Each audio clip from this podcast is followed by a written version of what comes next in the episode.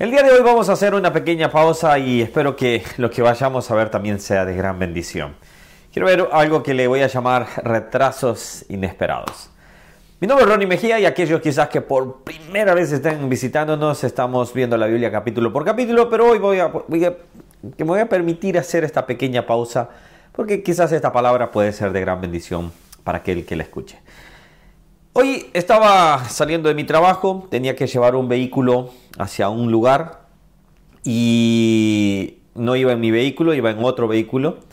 Lo saqué normalmente y entre, metí todos los autos que tenía que meter, y guardé todo. Y cuando me, disponía a salir en el vehículo que, iba a trasladarme, que recientemente lo había encendido y, lo había movido, eh, no encendió quedó prácticamente muerta la batería. Empecé a hacer muchas maniobras para poder encenderlo y etcétera, etcétera, etcétera, hasta el punto que llegué quieta, no pude encenderlo.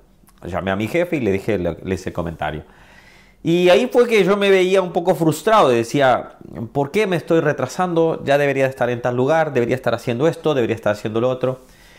Y yo creo que a veces nos pasa que nos vamos a encontrar con cosas eh, que nos van a retrasar, para nosotros pensamos que es un retraso. Pensamos que estamos perdiendo tiempo, estamos perdiendo eh, instantes importantes, mas no sabemos que quizás Dios nos está guardando de algo. Nunca voy a saber, quizás hasta allá en el cielo, me daré cuenta por qué a 30 minutos estuve eh, tratando de hacer algo, 40 minutos y no lo logré hasta que en un instante, de una manera, de una manera milagrosa, eh, hice algo y el auto encendió. Creo que fue lo mismo que creo que le pasó en algún momento al pueblo de Israel, estando frente al Mar Rojo y viendo el Mar Rojo, viendo que Faraón venía atrás, los venía persiguiendo para poder matarlos.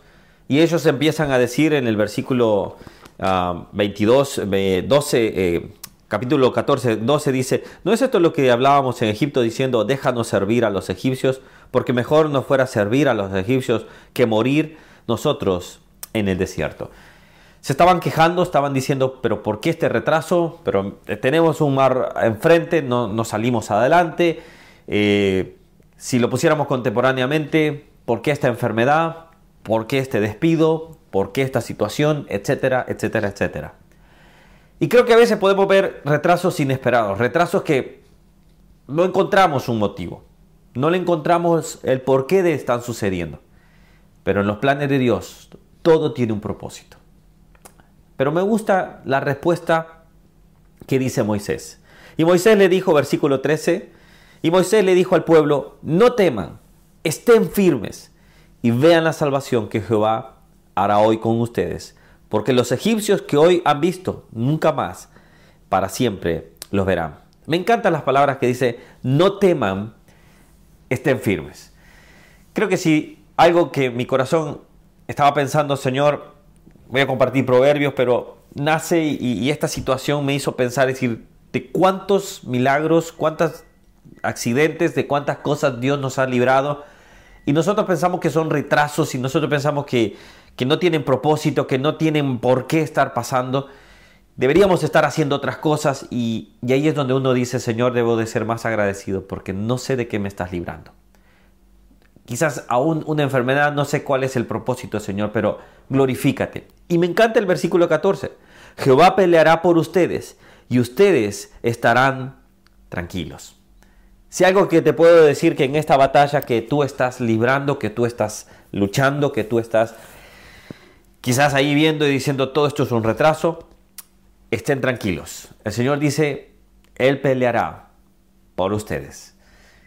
Confiemos en el Señor, aun cuando no veamos propósito alguno en algunas cosas. Confiemos en el Señor, que Él tiene el control y Él cuida de nosotros. Así que a confiar en el Señor.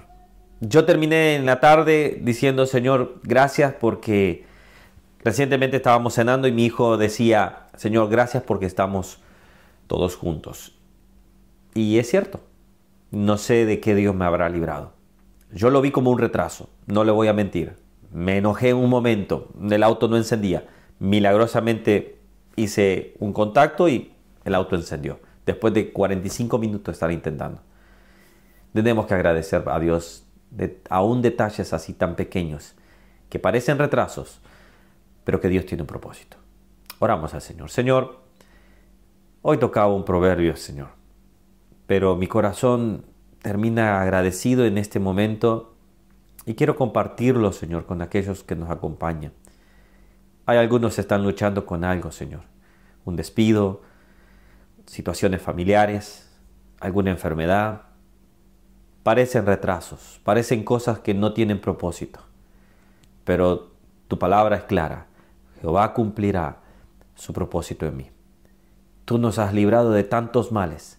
Señor, muchas veces fuimos malagradecidos y lo vimos como un retraso, mas tú tenías un propósito. Te doy gracias, Señor.